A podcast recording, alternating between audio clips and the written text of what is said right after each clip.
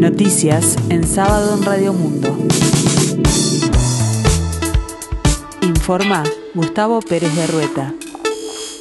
El tiempo se presenta frío aquí en el sur y área metropolitana, el cielo nuboso, 10 grados, la temperatura 78% el índice de humedad. La visibilidad alcanza a los 10 kilómetros.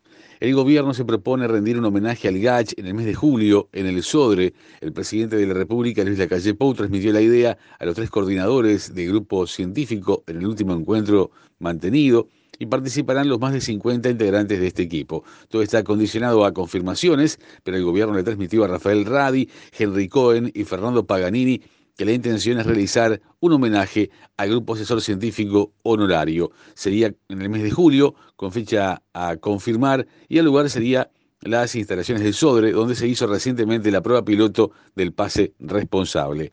La organización del evento será conjunta, según informa el país. Participarán los más de 50 científicos que integran el GACH.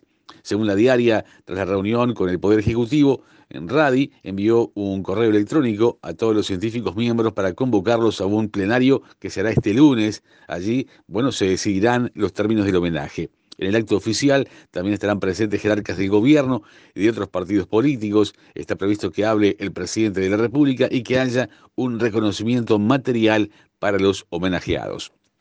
Uruguay le envió sin costo a su par de Paraguay 12.000 dosis de la vacuna AstraZeneca contra el COVID-19, informó el observador y confirmó subrayado con fuentes oficiales. Fuentes del Ministerio de Salud dijeron que se hicieron dos consultas a la Comisión Nacional Asesora de Vacunaciones, donde se preguntaba si se podían administrar esas vacunas a hombres menores de 60 años. La comisión respondió las dos veces que no, frente a esa negativa y teniendo en cuenta que los mayores de 60 están todos cubiertos con otras vacunas, el gobierno decidió entonces donarlas a Paraguay.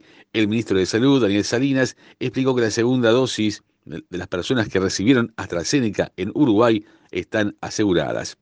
Vecinos del asentamiento San Miguel, que fueron detenidos por la ocupación de ese predio, denunciarán ante la Institución Nacional de Derechos Humanos el procedimiento policial por considerar que hubo maltrato. El tema fue planteado por la diputada del Frente Amplio, Cecilia Cairo, al fiscal general de la Nación, Jorge Díaz. Durante el procedimiento policial fueron detenidas y conducidas ante la justicia 13 personas que habitan el asentamiento. La diputada Cairo asegura que entre los trasladados había una persona en cuarentena con COVID-19 y dijo que la policía entró a su casa violando los protocolos sanitarios. Otro caso, según Cairo, es de una mujer que recientemente dio a luz.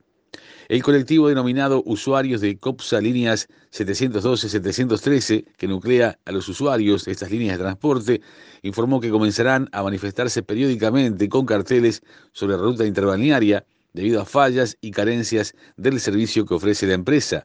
Dicho colectivo se formó a mediados del año 2020 como respuesta al servicio ofrecido por COPSA en estas dos líneas, cuyo recorrido va desde Jauregui Canelones, hasta Montevideo.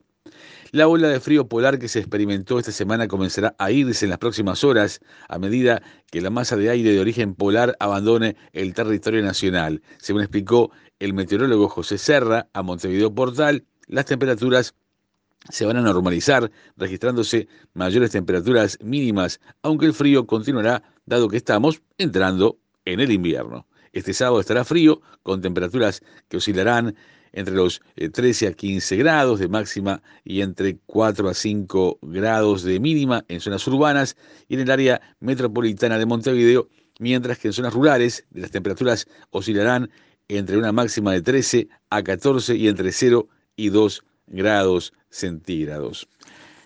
Con triplete Maximiliano Silvera, la figura excluyente de la cancha, Cerrito volvió a triunfo al ganarle con claridad 3 a 1 a Fénix en el Parque Capurro por la sexta fecha del Apertura 2021.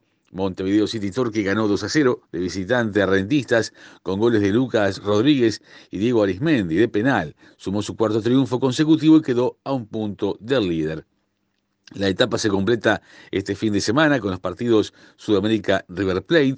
A las 10 de la mañana se juega, Progreso Cerro Largo a las 12.15, Boston River Nacional a las 15 horas y Wanderers Villa Española a las 17 horas 15 minutos. Todos estos partidos este sábado, en tanto Peñarol, Deportivo Maldonado, será disputado este domingo a las 15.45 en el Estadio Campeón del Siglo. En básquetbol nacional le ganó con autoridad a Bigua 76 a 69 y se puso 2 a 1 arriba en la serie y quedó a 40 minutos del título.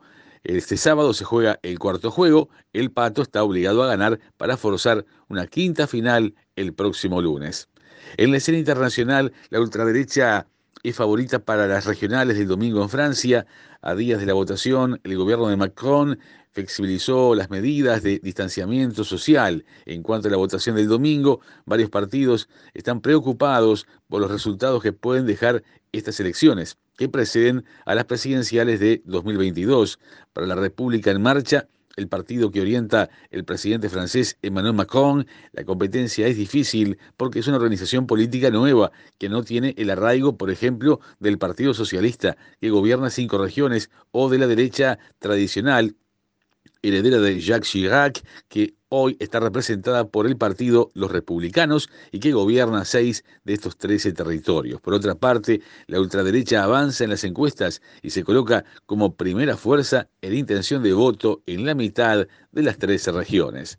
El tiempo está frío, continúa frío aquí en el sur, 10 grados la temperatura, para el resto de la jornada, cielo nuboso, periodos de cubierto, neblinas, baja probabilidad de precipitaciones. Para este domingo 20, la mínima será de 3 grados, la máxima de 12, algo nuboso y nuboso el cielo, heladas agrometeorológicas. Y para el lunes 21, la mínima será de 2 grados, la máxima de 14, algo nuboso y nuboso el cielo, periodos de claro, heladas agrometeorológicas, cielo algo nuboso, nuboso y neblinas.